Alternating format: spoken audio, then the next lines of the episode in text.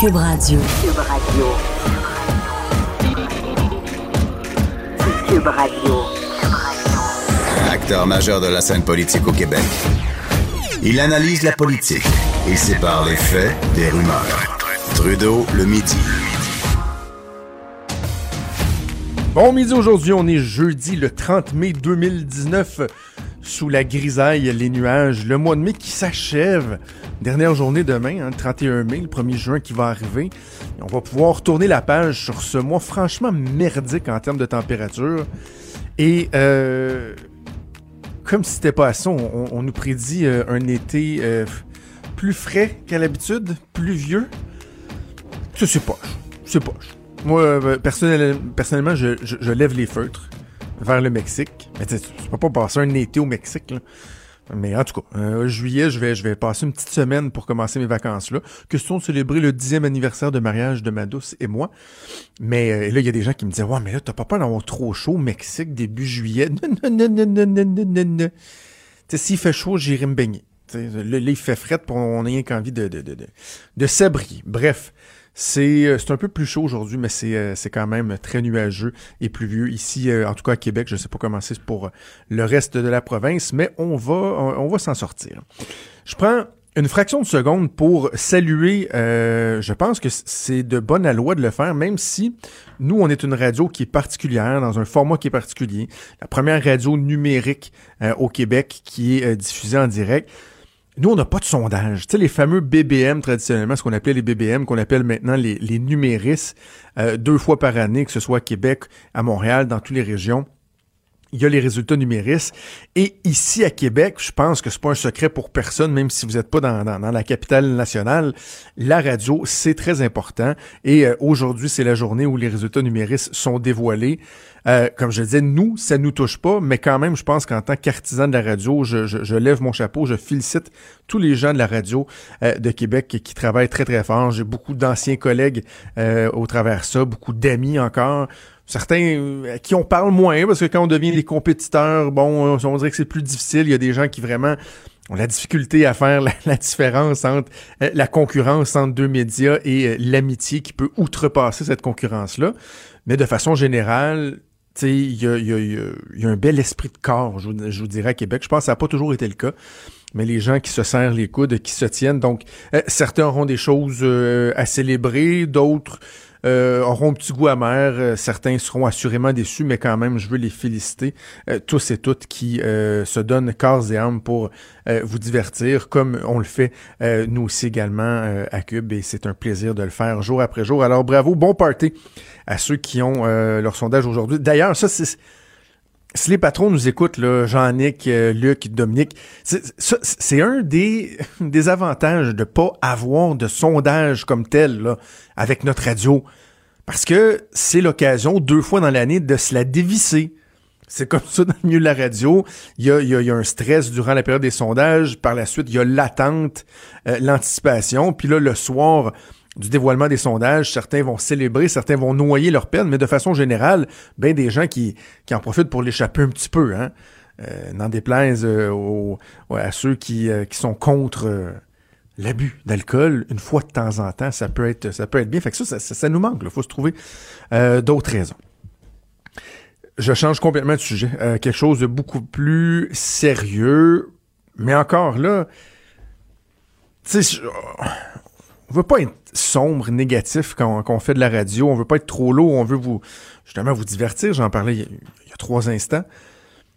Mais rappelez-vous, lorsqu'il y a eu le, drame de Granby, je disais à quel point, même si c'est difficile, même si ça nous met, le nez dans notre chenoute, euh, même si on n'est pas tout à fait à l'aise, ben, il faut continuer d'en parler parce que le plus grave danger, une fois qu'on a eu cette prise de conscience-là, euh, collective, ben, c'est de passer à autre chose trop rapidement.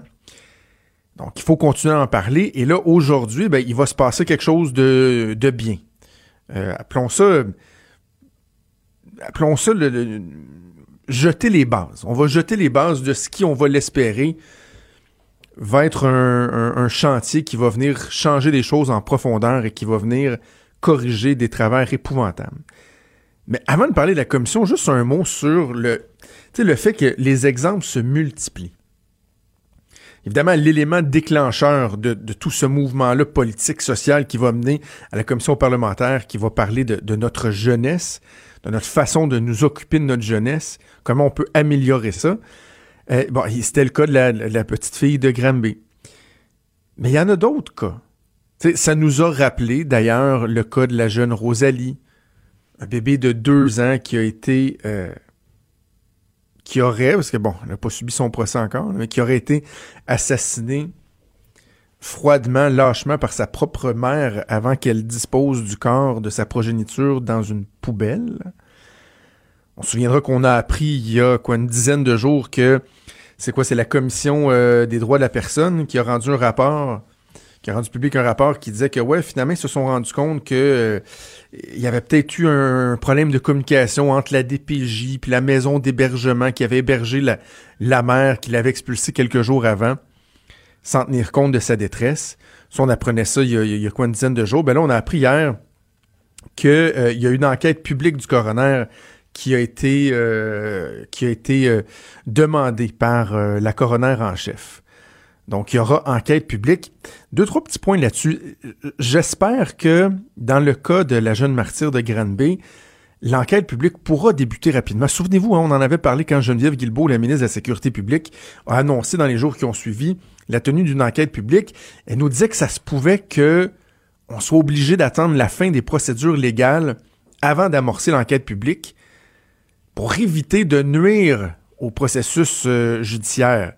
Puis, moi, je disais, ouais, mais il doit avoir moyen de faire les deux en parallèle tout en étant, en s'imposant une prudence euh, importante.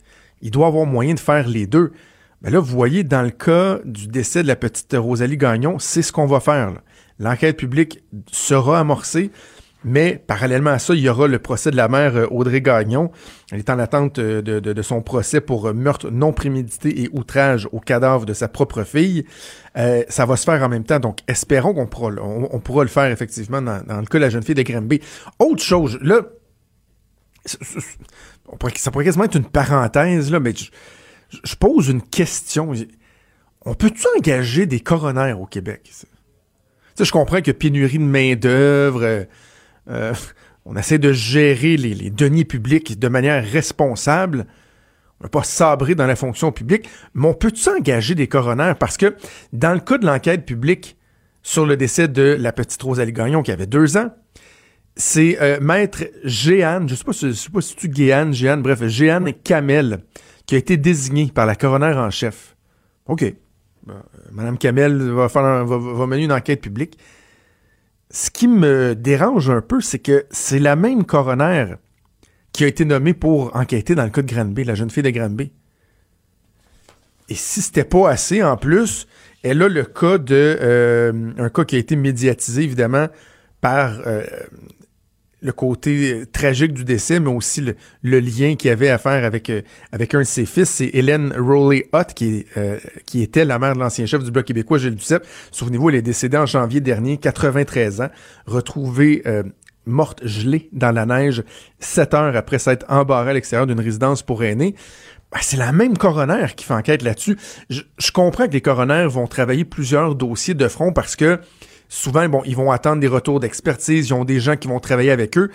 Mais dans des dossiers aussi sensibles que ceux qui touchent la jeunesse, que ceux qui touchent le décès de Rosalie Gagnon, de la jeune martyre de Granby, ben, ce sont des enquêtes publiques en plus. Il me semble qu'ils devraient être en mesure de se consacrer à temps plein sur ce dossier-là. Non seulement parce que ça va demander beaucoup de travail, mais parce qu'en plus, on veut des réponses. On veut que ce soit rapide je pense pas que le fait de multiplier les dossiers, ce soit de nature à aider à aller plus vite. C'est juste logique quand on y pense. C'est pas une grande vérité que je viens de dire là. Donc, est-ce qu'on peut avoir davantage de coronaires? Il me semble que c'est souvent long. Les enquêtes des coronaires, il y a un décès qui survient, on ordonne une enquête du coroner et souvent, ben, c'est quoi? C'est 18 mois, c'est 24 mois, peut-être même plus après qu'on apprend les conclusions, faisant en sorte que des fois, les, les, euh, les, suggestions qui sont faites, les recommandations qui sont faites à l'intérieur de ça, ben, tombent un peu dans l'oubli parce que tu sais, c'est plus nécessairement dans, la sphère publique. Donc, bref, euh, il y a ça, enquête du coroner qui est déclenché, et il y a l'article du Soleil euh, ce matin sous la plume de, de Marc Allard, qui est absolument révoltant.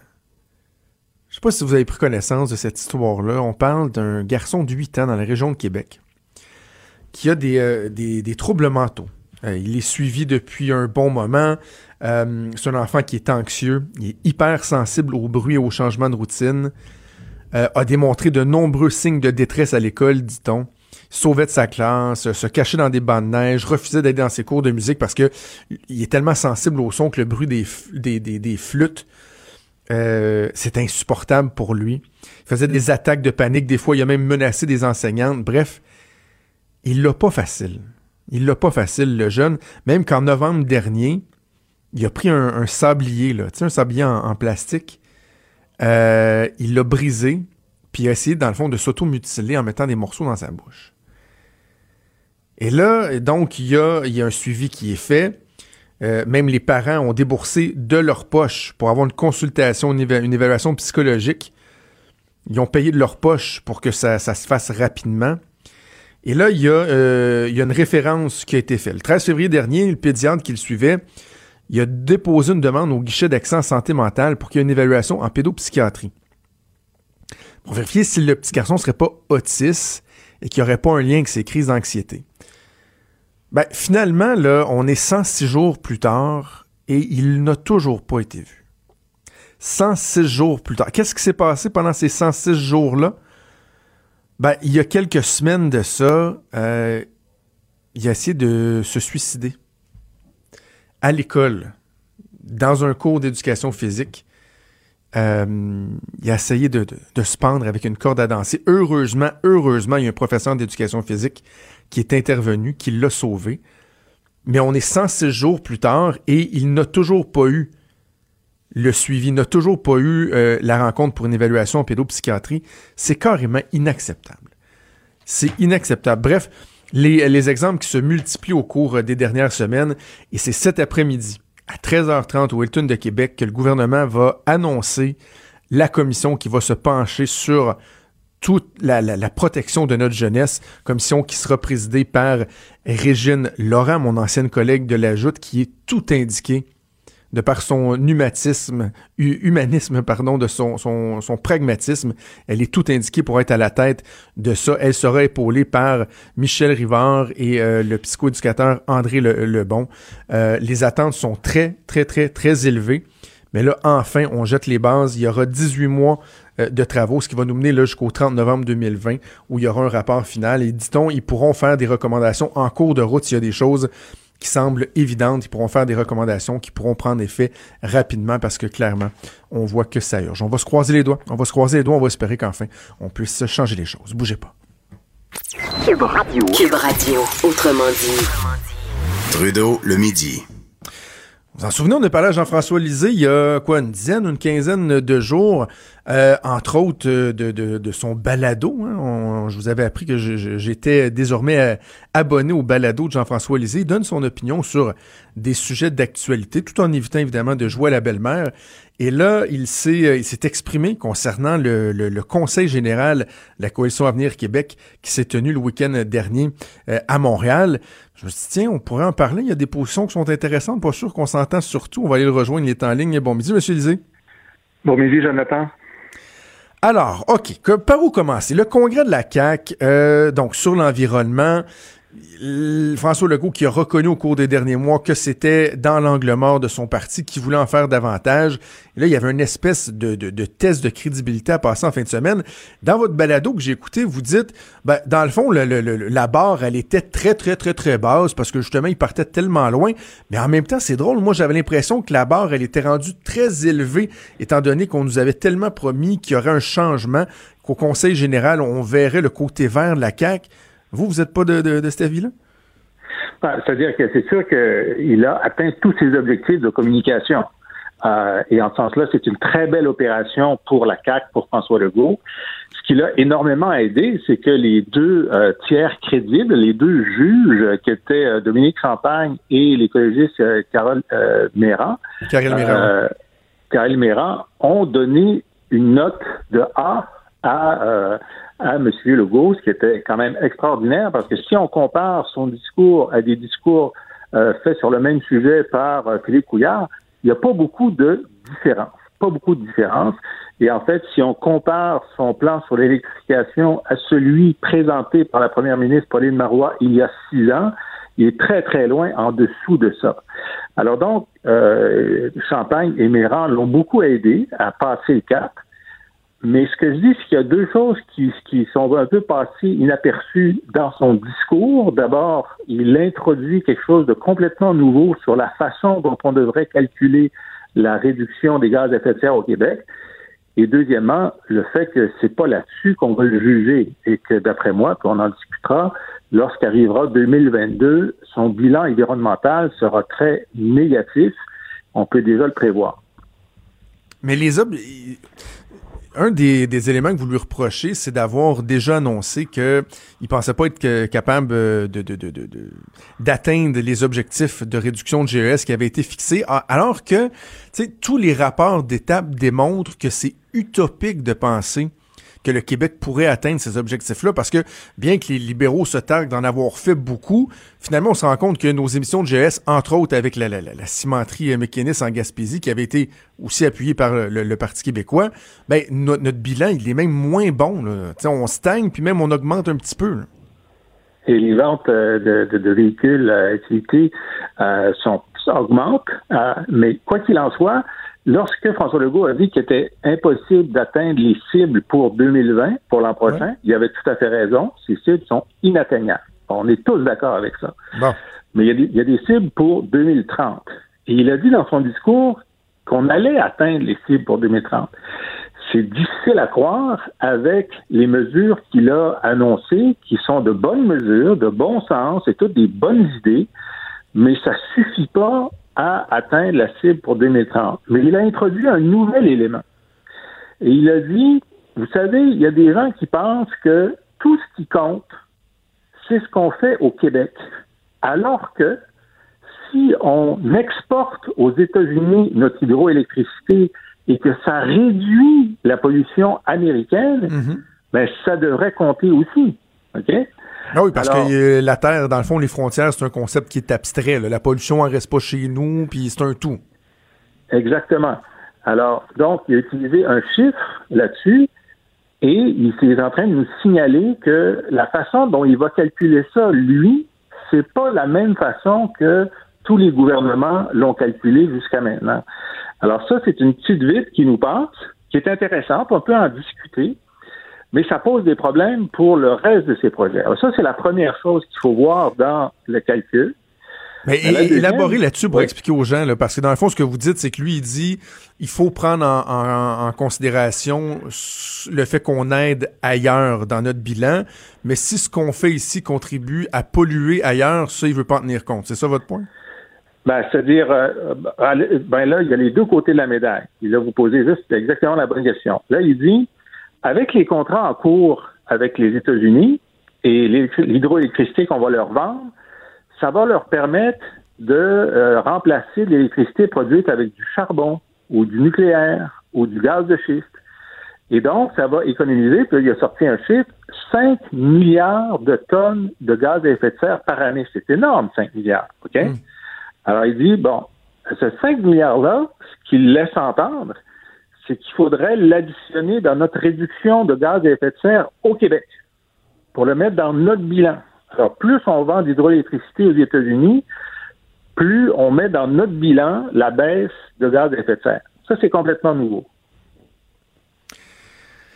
Mais Qu'est-ce qu'il aurait dû faire? Qu'est-ce que vous pensez que François Legault aurait dû annoncer pour que Jean-François Lisée, dans, dans, sa balado, dise Hey, oui, c'est bien, c'est ambitieux. Jusque où François Legault euh, aurait dû aller? Ben, moi, je ne réponds pas à cette question-là. Mais ce que je dis, c'est que tout ce qu'il a dit, c'est bien. OK? Puis même ce qu'il dit sur le 5 milliards, ça se débat. Mais moi, j'étais membre d'un gouvernement marois où on avait fait, on avait sorti le Québec du nucléaire, de l'amiante, des petites centrales, du gaz de schiste. On a fait 700 millions de dollars par année de rénovation verte. Et qu'est-ce que les gens retiennent? Anticosti et la cimenterie. C'est tout ce que les gens retiennent. Alors, politiquement, qu'est-ce que les gens vont retenir au moment de l'élection de 2022 sur l'action environnementale de M. Legault? C'est pas les mesures qu'il a prises pour l'environnement. Ça va être les décisions qu'il a prises qui nuisent à l'environnement. Et là, sur sa table de travail, en ce moment, il y a cinq décisions majeures qui nuisent à l'environnement pour lesquelles il s'est déjà engagé. Alors, la première, c'est l'usine Durée à Bécancourt, mhm. qui va créer quelques centaines d'emplois, mais qui va euh, provoquer une augmentation de euh, gaz à effet de serre qui est l'équivalent de 180 000 automobiles supplémentaires. Alors, il a déjà pris cette décision-là. Et il a appuyé aussi le projet Énergie Saguenay, qui donne, qui crée un oléoduc dans le nord du Québec, une usine de liquéfaction de gaz, euh, de, gaz naturel à Saguenay pour l'exportation. Et là, le problème qu'il y a avec ça, c'est ça, ça crée euh, l'équivalent de 2 millions de voitures de plus par an en pollution si on calcule la pollution créée en Alberta au moment de l'extraction. C'est ça. Alors, ça, c'est trois fois McGuinness. En approuvant ça, il l'a déjà approuvé, c'est trois fois McGuinness. C'est pas approuvé, monsieur c'est pas approuvé. C'est pas approuvé. On dit même qu'il va y avoir deux BAP, C'est pas, pas chose faite.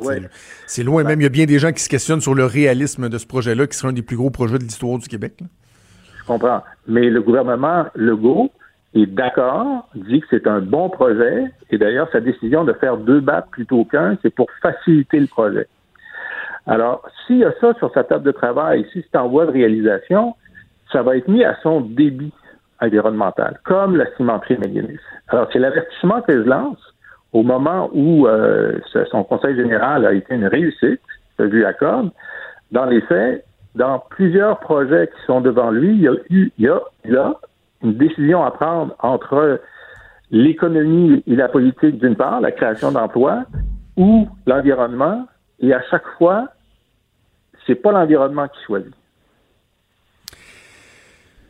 Mais c'est quoi votre point de vue sur l'équilibre à atteindre entre euh, la protection de l'environnement, mais aussi de favoriser un certain développement économique. Tu sais, je, je, vais vous donner un exemple. Je, je l'ai écouté, mais je me souviens plus si dans les cinq euh, projets que vous avez nommés. Là. Mais tu sais, on parle aussi de la mine de lithium là, en Abitibi, près d'un esquerre. Qui, bon, ça, ça, ça cause, euh, ça cause un, un, débat important. Puis là, les gens disent, oh, mais il faut faire attention. Mais en même temps, on est assis sur des richesses. Des richesses. Lorsqu'on parle des, euh, des, minerais qui sont en demande, par exemple, les États-Unis qui ont, qui ont dressé une liste là, des, des minerais stratégiques et qui disent, bon, pour, je pense, c'est quoi, c'est 27 sur 32 d'entre eux, ils sont dépendants de la Chine. Et là, François Legault a été à Washington la semaine dernière en disant, hey, regardez, nous, là, on peut être des Christy bons partners là-dedans parce qu'on a les ressources. Donc, sais, cet équilibre-là entre la protection de l'environnement, l'amélioration de notre bilan, mais aussi d'être capable de faire des choses de manière ordonnée, qui, oui, des fois vont laisser une empreinte, mais qui sont euh, très favorables pour le développement économique. Il n'y a pas un équilibre à atteindre? Il y a toujours un équilibre à atteindre. Et l'équilibre est plus, euh, le, disons, l'argumentaire est, plus difficile maintenant dans un Québec du plein emploi de dire, ben, ça prend absolument 500 emplois à Bécancourt, même si ça augmente considérablement nos GES. Mais là, est-ce que ça prend vraiment 500 emplois à Bécancourt avec cette empreinte-là? Là, la question est posée.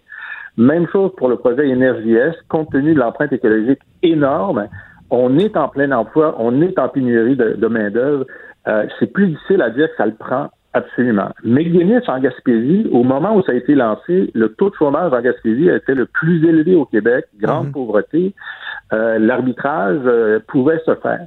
Maintenant, sur les terres rares, parce que c'est de ça dont on parle, moi, mon, point de vue, c'est que en ce moment, la Chine produit 90% des terres rares et le produit dans des conditions écologiques effroyables. Mhm il est de loin euh, préférable que si on a des terres euh, en Occident, nous les exploitions avec des normes écologiques de qualité comme celles que nous avons maintenant. Ça, c'est pas du tout la même empreinte écologique parce que nous, on, sait comment mitiguer euh, les, les effets écologiques de ça. Alors ça, ce serait un gain net pour la planète que nous, on, on ait nos propres mines de terre ici et qu'on les exploite plutôt que de laisser les Chinois le faire tout seuls. Dans vos exemples de, projets, évidemment, vous mentionnez le troisième lien. Oui. Alors, il va y avoir des, moments où le gouvernement Legault va avoir des, yeux au beurre noir. Hein. Euh, c'est sûr, euh, avec le projet de Bécancourt, ça va être un. Ensuite, avec le projet d'énergie Est. Avec euh, le troisième lien, c'est très clair, il n'existe à ce jour aucune étude qui démontre la nécessité d'un troisième lien strictement du point de vue de la réduction de la congestion de façon durable. Cet, cet examen n'existe pas.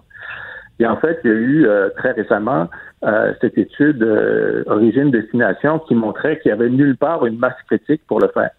Normalement, un gouvernement doit d'abord décider sur l'opportunité d'un projet. Ça, c'est répondre à la question en a-t-on vraiment besoin? Le gouvernement Legault a décidé qu'il ne répondrait pas à cette question parce que c'est un engagement électoral. Mais lorsqu'il va soumettre son plan au BAP, le BAP va le dire que non seulement ça répond à aucune demande justifiée, mais qu'en plus, euh, euh, l'impact environnemental va être nécessairement négatif. Alors, l'engagement électoral de Legault va être ferme, il va le faire quand même, mais au moment du bilan écologique, ça va être très difficile à défendre euh, qu'il est allé de l'avant avec un projet coûteux. On ne sait pas combien de milliards ça va, ça va, ça va coûter, mais en sachant, euh, le BAP lui aura dit que c'est un, c'est un déficit net pour l'environnement dans la région de Québec. Je, je veux pas m'obstiner avec vous sur euh, la pertinence ou non de le faire, là, parce que je le, je le fais assez souvent, entre autres avec euh, Caro, euh, Caroline Saint-Hilaire, elle ajoute, mais il y a des, des, des, études qui démontrent le coût de la congestion quand même dans l'Est de, de, Québec. Il y a tout l'aspect économique, le coût d'opportunité. bref, on, on s'obstinera pas sur la pertinence aujourd'hui, mais il y a un élément qui me chicote, c'est pourquoi le troisième lien devient un espèce de symbole d'une mesure absolument épouvantable pour l'environnement. Tu sais, je veux dire, ultimement, M. Lisée, là, toujours bien juste un pont ou un tunnel pour que des voitures circulent. Tu sais, c'est pas... Euh, je comprends qu'il y a une grande partie de la pollution qui vient euh, du transport, mais tu sais, en, créant un lien comme le troisième lien, on ne viendra pas décupler le nombre de voitures qu'il y a, des voitures qui circulent, qui vont passer moins de temps dans le trafic. Je m'explique mal pourquoi c'est tant devenu un symbole de quelque chose de donc bien épouvantable au niveau de l'environnement. Des ponts, des routes, il s'en est construit, il va encore s'en construire et ce n'est qu'un autre élément de 3 km. Oui, mais euh, la question c'est où est l'étude, on, peut débattre, hein, mais où est l'étude qui nous dit que c'est opportun et que ça va réduire la congestion de façon durable? Hein? Cette étude, elle n'existe pas. Euh, ce qu'on sait du reste de la création de liens supplémentaires, c'est que ça réduit la congestion à court terme, mais ça l'augmente à moyen et à long terme. Alors, le fait que le gouvernement Legault ait décidé de même pas se poser la question de l'opportunité est en soi, dans la gestion gouvernementale, un tort considérable. évidemment, comme un projet est purement politique, c'est-à-dire pas fondé sur la science, ben, il est, euh, il est d'autant plus euh, euh, ciblé comme étant controversé. Et, c'est ça qui est, c'est pas le pire des projets. Les pires des projets, c'est énergie stagnée, c'est l'usine durée. Et je donne aussi l'exemple euh, des deux prolongements du REM que le gouvernement Legault veut faire sur la rive nord et la rive sud du Saint-Laurent. Euh, ben ça, c'est clair. le, le, BAC nous a déjà dit ce qu'il pensait du REM la première fois en 2012, que c'est la pire solution environnementale possible, c'est la plus coûteuse et celle qui retire le moins de voitures. Et donc, c'est comme prévu là, que le REM va leur dire que c'est des mauvais choix. Et donc, lorsqu'ils vont arriver en 2020, en 2022, ils vont avoir ce passif-là. Ça va être leur, euh, leur puis leur, euh, euh, leur cimenterie McGuinness. Ça va, ça va peser beaucoup plus lourd, ces, ces, ces yeux au beurre noir-là, que les mesures sympathiques d'électrification ou de conversion des, des, écoles qui sont au mazout maintenant à, mm-hmm. à la géothermie ils auront commencé à faire, ça va être ça son bilan environnemental. C'est ça, c'est la démonstration que je fais dans la balade.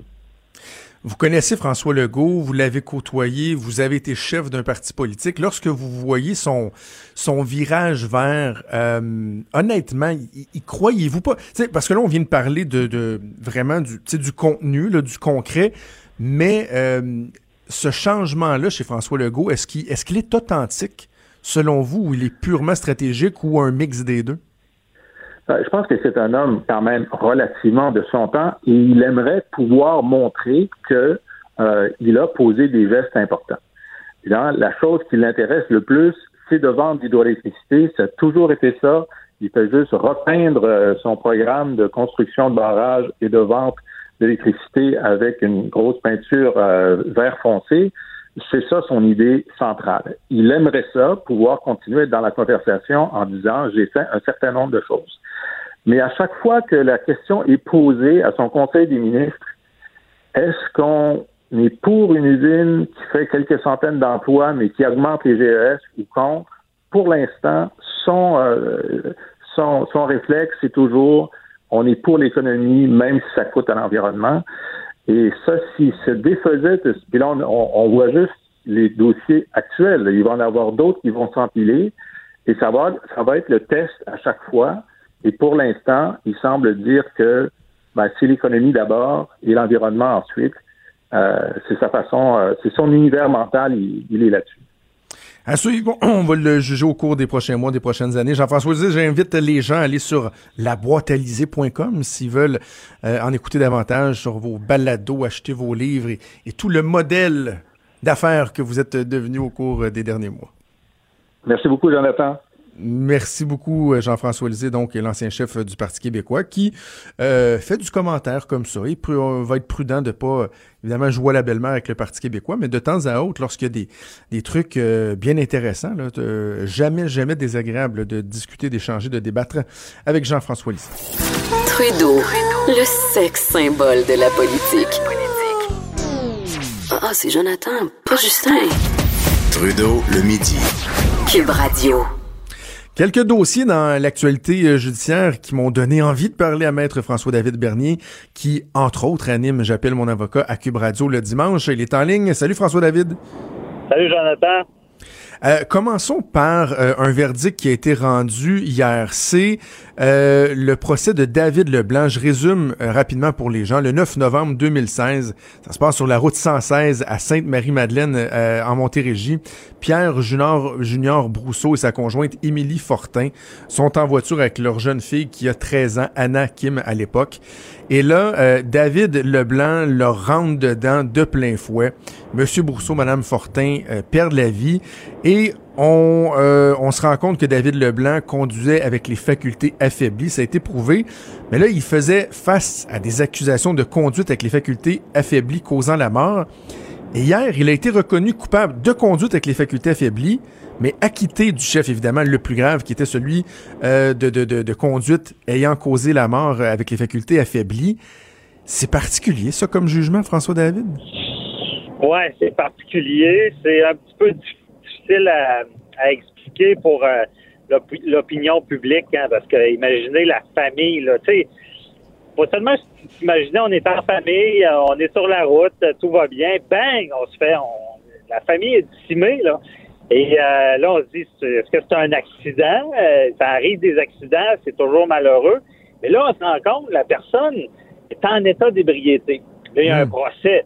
Là, dans la tête des gens, ils se disent, ben, quelqu'un conduit en état d'ébriété, toute la sensibilisation qu'on fait, ça veut dire qu'il va être accusé de, de faculté affaiblie causant la mort, donc c'est la prison. on a ça en tête, on dit c'est automatique. Mais non, c'est pas automatique, c'est très technique. Quand il y a un accident, il y a de l'alcool, il y a des experts qui viennent, ils reconstituent toute la scène, vont déterminer pourquoi il y a eu un accident.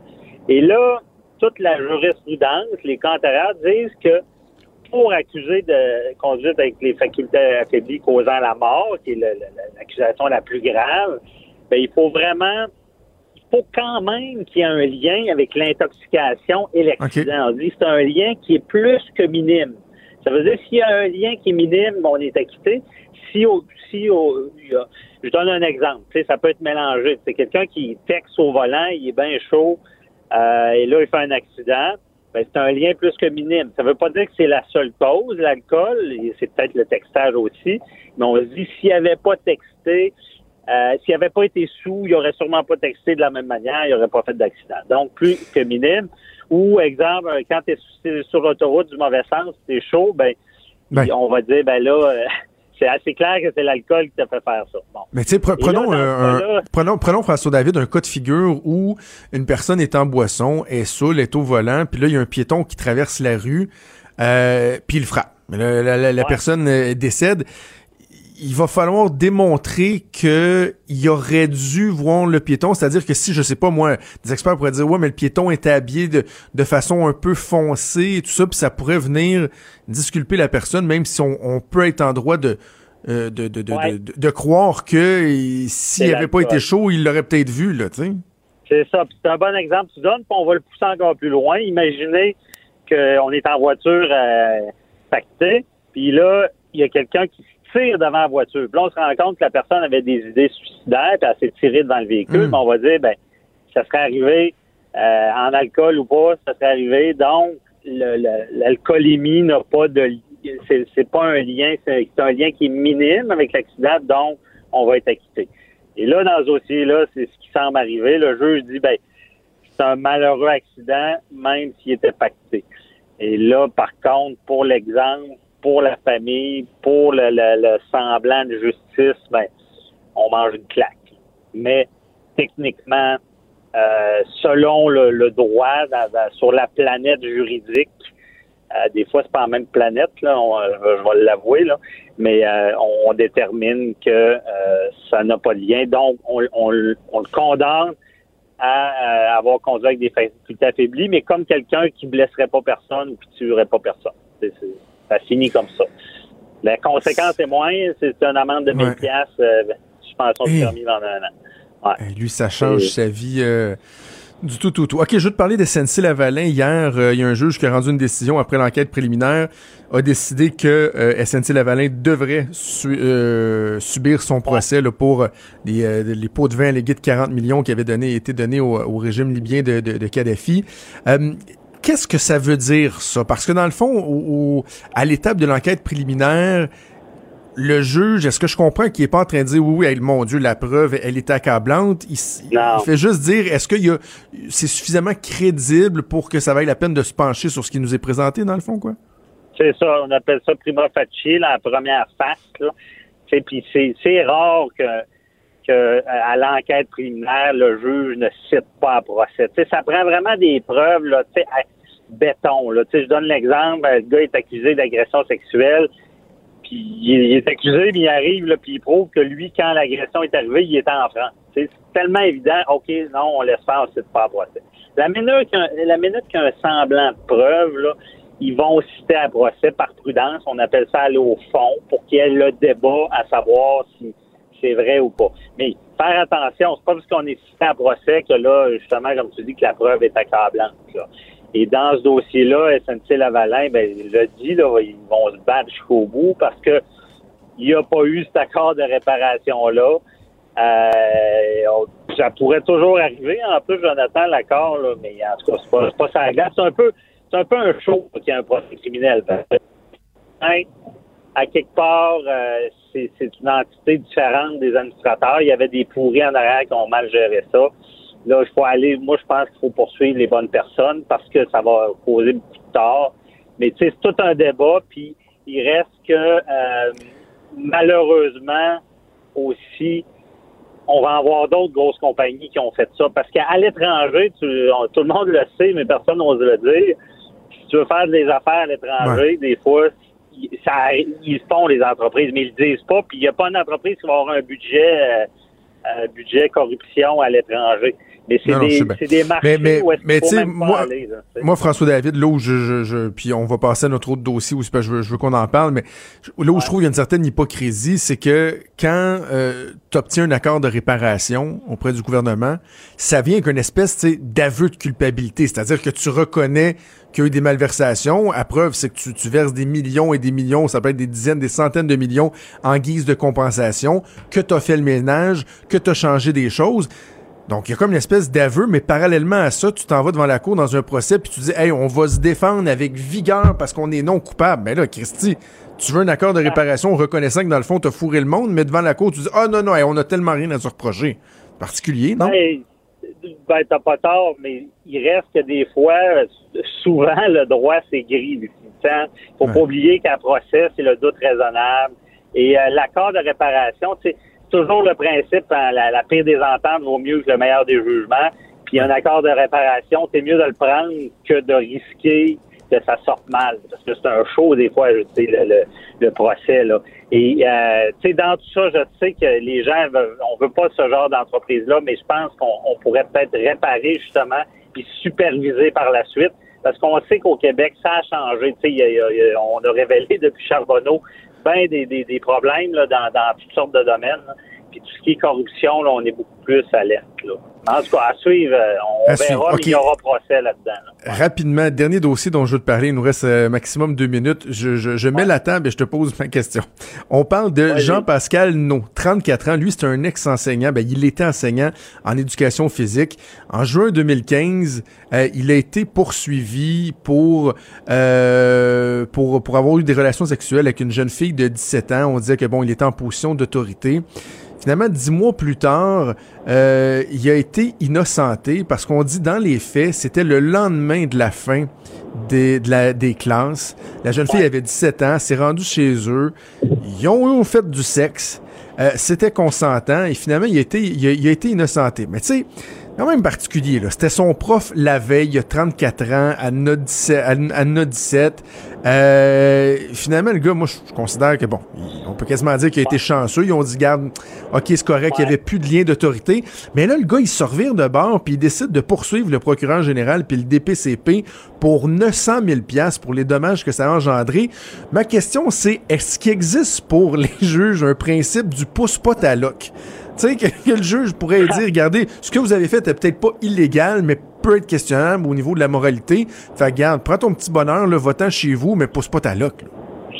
Ben non, parce que ça va être vraiment séparé. Hein. C'est à savoir est-ce qu'il y avait de la malveillance de la couronne, est-ce qu'il aurait dû pas porter d'accusation? En passant, Jonathan, très difficile comme poursuite. Les chances sont très minces qu'il y ait gain de cause dans tout ça. Ah oui. Puis ton flair, je voulais te dire aussi rapidement, ton flair est bon. Euh, il y a deux éléments dans ce procès-là. C'est qu'un, il n'était pas en rapport d'autorité après la, la, session de cours ou whatever. Tu as raison. Moi, je trouve que ça, ça cloche. parce que le rapport d'autorité, je pense qu'il pourrait être encore là. Cependant, le, moi, d'après moi, la vraie raison qui est acquittée, c'est que la jeune fille aurait menti sur son âge. Et ça, dans le criminel, dans le cas criminel, c'est une défense. On appelle ça la croyance raisonnable, mais erronée sur l'âge. Et je pense que c'est là-dessus qu'il a été acquitté du fait qu'il euh, prétendait avoir des finances. Mais pour ce qui est du lien d'autorité, là, il pourrait y avoir des débats là-dessus, parce que il, entre quand il est d'un cours, puis tout de suite à l'été d'après, je sais pas, je pense qu'il y a une sorte de, de, figure qui fait que euh, la personne euh, il y a une sorte d'autorité. En tout cas. François David, c'est toujours un plaisir pour t'écouter le dimanche. J'appelle mon avocat. À gauche, à droite, au milieu. Tout le monde est le bienvenu. Jusqu'à 13, vous écoutez Trudeau le midi. Cube Radio. On parle de politique américaine avec euh, Luc La Liberté qui est avec moi en studio. Bon midi, Luc. Bon midi, Jonathan. Bon, 24 heures plus tard, qu'est-ce qu'on retient des, euh, des retombées de la sortie euh, de Robert Mueller sur, sur son rapport? Est-ce que Donald Trump et dans le trouble? Est-ce que les démocrates, il y a une position commune qui se dégage? On en est où 24 heures plus tard? Pour Donald Trump, j'ai l'impression que ça change relativement peu de choses au sens où il était déjà au cœur d'une foule d'enquêtes à la Chambre des représentants. C'est toujours embêtant. C'est toujours embêtant parce qu'il n'arrive pas à se laver les mains totalement de ce dossier-là. Il peut pas être blanchi complètement. J'imagine que ça le fatigue. Avoir le nombre de gazouillis puis le ton des gazouillis ce matin, je pense qu'il est encore contrarié par, euh, par ce dossier-là. Ceux qui ont la patate chaude entre les maintenant, ce sont les démocrates. Donc, Nancy Pelosi au premier chef, on a eu le temps de l'aborder un petit peu hier, mais il y a une pression accrue. C'était déjà le cas avant que M. Mueller ne prenne la parole hier. Donc, il y a une pression accrue aujourd'hui pour que Mme Pelosi dise allons-y, ouvrons les vannes, puis entamons une procédure de destitution. Même si du côté démocrate, on sait très bien qu'au Sénat, on n'aurait jamais le nombre de votes nécessaires pour destituer M. Trump, ce serait vraiment, mais alors là, vraiment euh, une surprise totale si, des, si un grand nombre de sénateurs ben républicains devaient se tourner contre leur président. Reste que ce que souhaitent les démocrates qui veulent la procédure de destitution, c'est que ben il faut enquêter dans une procédure de destitution et que là, il n'y a pas de frein il n'y a pas de, de, de, de bras de fer entre l'exécutif et le législatif. Le Congrès, la Chambre, on a le droit dans une procédure de destitution de demander des documents et il faut les obtenir. Puis la, la, la, les deux euh, les deux affaires précédentes pour des destitutions, c'était Bill Clinton et ça a été Richard Nixon aussi. Et rappelons-nous que M. Nixon euh, était parti quand on avait exigé un certain nombre de documents ou de preuves, puis qu'il n'était pas prêt à les fournir. Lui a préféré quitter. Parce qu'il n'y en a jamais eu de destitution. Jamais. Dans l'histoire des États-Unis, c'est ça qu'il faut toujours rappeler venu, C'est venu prêt à une seule fois et c'est au 19e siècle que ça s'est passé, après la guerre de sécession. Ça donne une idée, là.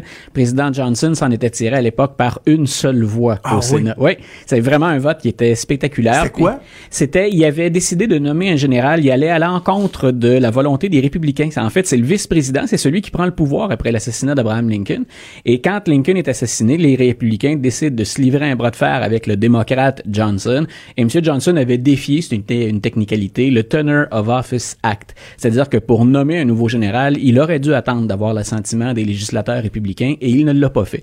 Donc, il y avait un argument légal ou constitutionnel qui était fair play dans ce jeu-là, mais c'était aussi une grande rivalité politique. Les républicains voulaient absolument, eux, détruire ou asservir le Sud à ce moment-là. Puis ils avaient M. Johnson qui leur mettait des bâtons dans les roues. Donc, c'était aussi très, très politique à l'époque. Deux des plus euh, populaires présidents américains, Lincoln et Kennedy, tous les deux assassinés, tous les deux remplacés par des Johnson. c'est ça? Il y a plein de petits hasards Ah, comme ça a, et, et c'est parce qu'il y y a une limite à ce jeu-là, parce que si nos auditeurs vont en ligne et qu'ils s'amusent à établir les comparaisons entre les deux, il y a certaines choses qui sont vraies, mais ça a circulé il y a quelques années, puis ça revient ponctuellement. Il y a une limite à ce jeu-là de comparaison, et il y a des choses dans ce que vous allez voir qui sont sur Internet qui sont fausses. Donc, Il y a on, du fake news. on- voilà, on peut arrêter le jeu, à un moment donné, puis dire Quand non, là, c'est... L'observation était, était Mais oui, ah, tout à fait, vraiment. Euh, donc, Nancy Pelosi, est-ce qu'elle elle semble vouloir s'amender, changer sa position? Comment qu'elle a réagi au cours des dernières heures? Euh, elle semble pas vouloir Ok. broncher sur ce sujet, ne pas bouger. Je pense que ce qu'elle voit, elle, c'est carrément l'élection de 2020. Et ce qu'elle dit, c'est on va perdre. Et si on donne l'impression aux Américains de s'acharner contre Donald Trump, euh, on va payer le, le gros prix. Elle a probablement en mémoire ce qui était arrivé à l'époque de Bill Clinton, où les républicains s'étaient acharnés. M. Clinton est allé jusqu'au bout du processus, mais il n'y a pas suffisamment de démocrates qui avaient décidé de se tourner contre leur président. Donc, M. Clinton était demeuré en fonction et les républicains avaient perdu gros dans ce jeu-là. Euh, on avait mis de côté finalement les frasques de M. Clinton et on s'était concentré sur ce n'est qu'un jeu politique et finalement les républicains ont essayé de salir au-delà du raisonnable M. Clinton et on a pu on a plutôt choisi de punir les républicains aux élections suivantes. Donc c'est probablement ce que Mme Pelosi a en tête et c'est peut-être la raison pour laquelle elle se dit laissons aller les petites enquêtes qu'il y a déjà en cours Ouais. puis sinon tournons-nous vers autre chose, tournons-nous vers des soins de santé, tournons-nous sur la question de l'avortement, mais allons vers des débats sur lesquels on a peut-être plus de choses à offrir puis qui sont plus importants pour nos concitoyens qu'une procédure de destitution. Moi, si j'étais stratège politique démocrate, là, je dirais, regardez. Qu'est-ce que j'aimerais ça ce à que- certains moments? ce que, ah oui, ce que Mueller a sorti, là, on prend ça, on met ça dans la petite poche, on n'en parle plus pas en tout. Dans les prochains mois, on parle d'enjeux, on met de, de, de, de l'avant des idées, on choisit notre candidat, euh, on en fait sa promotion, et quand arrivera le moment de débattre entre le candidat démocrate et Donald Trump, là, là, tu y mets ça dans la face pour qu'il n'y ait pas cette espèce de lassitude là, qui va tellement être ambiante à force d'en parler, d'en parler, Voilà. moment donné, les gens disent Ah, moi je dirais OK, parfait, je mets ça dans la petite poche en arrière, mais check-moi bien là au débat quand tout le monde va écouter. quand- Là, là, on va le confronter, le Et président. déjà, tu vois, moi, je serais même prêt à faire le jeu avec nos auditeurs souvent. Quand on ouvre une émission, quand on ouvre une chronique en disant on va parler de Mueller, pour bien des gens, c'est quoi? On parle encore de ça? Parce que ça fait deux ans qu'on ne parle vrai. que de ça. Ça revient toujours. Si à chaque semaine, on a toujours trois ou quatre sujets tous les deux à proposer, combien de fois on avait M. Mueller ou l'enquête Mueller ou la Russie qui revenait là-dedans? On peut imaginer la fatigue qu'il y a chez les citoyens américains. Puis j'en discutais avec Benoît cette semaine, puis Benoît dit toujours, oui, mais euh, qui, qui gouverne les États-Unis? Qui prend des décisions? Et c'est vrai que pour beaucoup d'Américains, c'est oui, il y a ça, mais en même temps, qui nous parle d'économie? On- on- D'ailleurs, ils sont déçus que M. Trump ne leur parle pas plus d'économie parce que, somme toute, c'est plus positif que négatif. Puis en même temps, ben, il y a d'autres enjeux sociaux, d'autres enjeux politiques avec lesquels on aimerait bien débattre plutôt que de toujours revenir sur cette enquête-là. Donc, ta stratégie est probablement pas bête et c'est peut-être ce que, pas probablement pas bête, elle n'est pas bête, mais c'est probablement que Madame, Madame euh, Pelosi. Pelosi a ça, en- a ça tête, elle aussi. Et Joe Biden, qui semble se diriger pas vers un couronnement, mais jusqu'à maintenant vers une victoire, il aura assurément ça dans sa petite poche, lui aussi. Parlant de ceux qui gouvernent les États-Unis, le vice-président américain Mike Pence a débarqué en sol canadien un peu plus tôt, c'était avant-midi à Ottawa. Il rencontre Justin Trudeau. Bon, ils vont, le but, c'est de parler du nouvel accord euh, États-Unis, Mexique, Canada. Mais là, on comprend que Justin Trudeau veut, veut lui faire un peu la leçon là, sur l'avortement. J'ai euh, j'ai sursauté un peu quand j'ai vu ça. Je me suis demandé pourquoi le président fait-il ça, pourquoi le, premier ministre fait-il ça? Avec un vice-président qui, au plan idéologique, est assurément un conservateur et quelqu'un dont on discute encore devant les tribunaux des lois anti-avortement qu'il a passées à l'époque où il était lui-même ah gouverneur de l'Indiana. Ah Donc, il est dans l'actualité, M. Pence, pour cette question-là. Donc, je me suis dit, la logique ou la stratégie mexicaine, canadienne et celle de l'administration Trump c'est mettons de la pression sur les démocrates pour qu'on vote en fonction du nouveau traité ou de la nouvelle mouture de, de l'entente commerciale dès cet été. Et je me suis dit, M. Trudeau cherchait-il à rassurer les Canadiens? Parce qu'on voit qu'il y a des mouvements plus conservateurs au Canada aussi. Pourtant, Andrew Scheer, je pense que c'est ce matin ou hier, M. Scheer a dit non. Oubliez ça, ça va pas venir des conservateurs, une discussion sur l'avortement. Donc, je me suis dit, est-ce que c'est tout simplement ce qu'on appelle instant, hein, ou un petit coup de pub que se fait M. Trudeau pour passer euh, comme étant le défenseur des droits des femmes? Est-ce qu'il va vraiment aborder ça de front? Parce que outre l'entente commerciale, on a Huawei, on a le Venezuela aussi où le Canada et les États-Unis ont, euh, on peut le dire comme ça, collaboré. Donc pas certain que ça va être un, un très très gros sujet, puis qu'on va pas juste évacuer ça à la toute fin de la rencontre. Mais je trouvais que c'était, je trouvais que c'était mettre cette question-là sur le, sur le tapis à un bien mauvais moment, alors que de notre côté rien semble vraiment le justifier. On s'entend pour dire tout le monde que c'est important, mais il n'y a pas de menace sérieuse, du moins pas de ce qu'on peut percevoir nous. Donc pourquoi relancer ça avec le, vice-président, sachant qui est le vice-président? justement, mais le vice-président Mike Pence, au, euh, au-delà de ses idées qui sont bien connues, son, son attitude dans ce genre de situation-là? Est-ce que c'est quelqu'un qui, contrairement à Trump, va rester très diplomate, euh, va éviter les coups de gueule ou il pourrait dire à Justin Trudeau, mets-toi donc tes Christy d'affaires, le même Non, je pense, je pense qu'il va, je pense qu'il va acheter la paix ou qu'on va trouver une petite formule polie. Mais d'ailleurs, les rapports entre M. Trudeau et M. Pence ont toujours été courtois, ce qui n'a pas été le cas avec M. Trump. On se rappelle du sommet dans Charlevoix, puis des, des gazouillis présidentiels une fois à bord d'Air Force One. Donc, je, je, pense que M. Pence va, il est beaucoup plus, euh, il est beaucoup plus traditionnel dans sa façon de faire de la politique, puis il sait très bien quels sont les enjeux des relations avec le Canada. Je serais étonné qu'on ait une déclaration fracassante en sortant. Mais écoute, on est dans une période où euh, on cherche souvent nos balises. Un petit cookie en terminant, il nous reste une minute. Euh, le USS John McCain, qui aurait été quoi dissimulé lors du passage de Donald Trump au Japon? Écoute, quand on parle d'enfantillage, puis que les gens ont l'impression parfois qu'on s'acharne sur M. Trump, il y a quand même un certain nombre de gestes qui étonnent. Monsieur, euh, Monsieur Trump était de passage au Japon pour aborder, bien sûr, encore là, des questions très sérieuses. Et ce qu'on dévoilait, c'est le Wall Street Journal qui a dévoilé l'information. Là, on parle pas d'une feuille de chou. grosso modo, ce qu'on a dit, c'est il y aurait eu une demande de l'administration Trump. Il y a un navire qui s'appelle le John McCain qui honore finalement les militaires de la famille McCain parce que le grand, le, père de Monsieur McCain s'appelait John mhm. aussi. Donc, le navire s'appelle John McCain. Et il y aurait eu, c'est un, un porte-avions, il y aurait eu une demande pour déplacer le porte-avions pour pas que Monsieur Trump le voit, ne soit soumis à la vision du McCain. Et finalement, ben, les militaires ont dit, écoutez, ça se déplace pas comme ça. Hein, on n'est pas garé en double sur le bord de la rue. Là, ça se fait pas comme ça. Et on a plutôt dissimulé le nom de John McCain. Et ce matin, et ce matin, M. Trump a dit, non, non, j'aurais jamais demandé ça. Donc, allez savoir, toujours est-il que ça s'est fait. en tout cas, j'ose croire que c'était pas la demande du président parce que là, franchement, bien on tombe vraiment dans, dans, dans, les choses de bas étage. Hey, Luc, un gros merci. On se reparle la semaine prochaine. merci à toi. Et on t'écoute à tous les jours avec Benoît Dutrisac. C'est déjà tout pour nous. Il y a Antoine Robitaille qui s'en vient avec La Haut sur la colline. N'oubliez pas, 13h30 cet après-midi, c'est l'annonce de la fameuse commission sur la protection de la jeunesse qui sera présidée par Régine Laurent. On aura l'occasion de revenir là-dessus demain, assurément sans faute. Je vous souhaite une excellente fin de journée. Je vous donne rendez-vous demain à midi. Ciao. Cube Radio.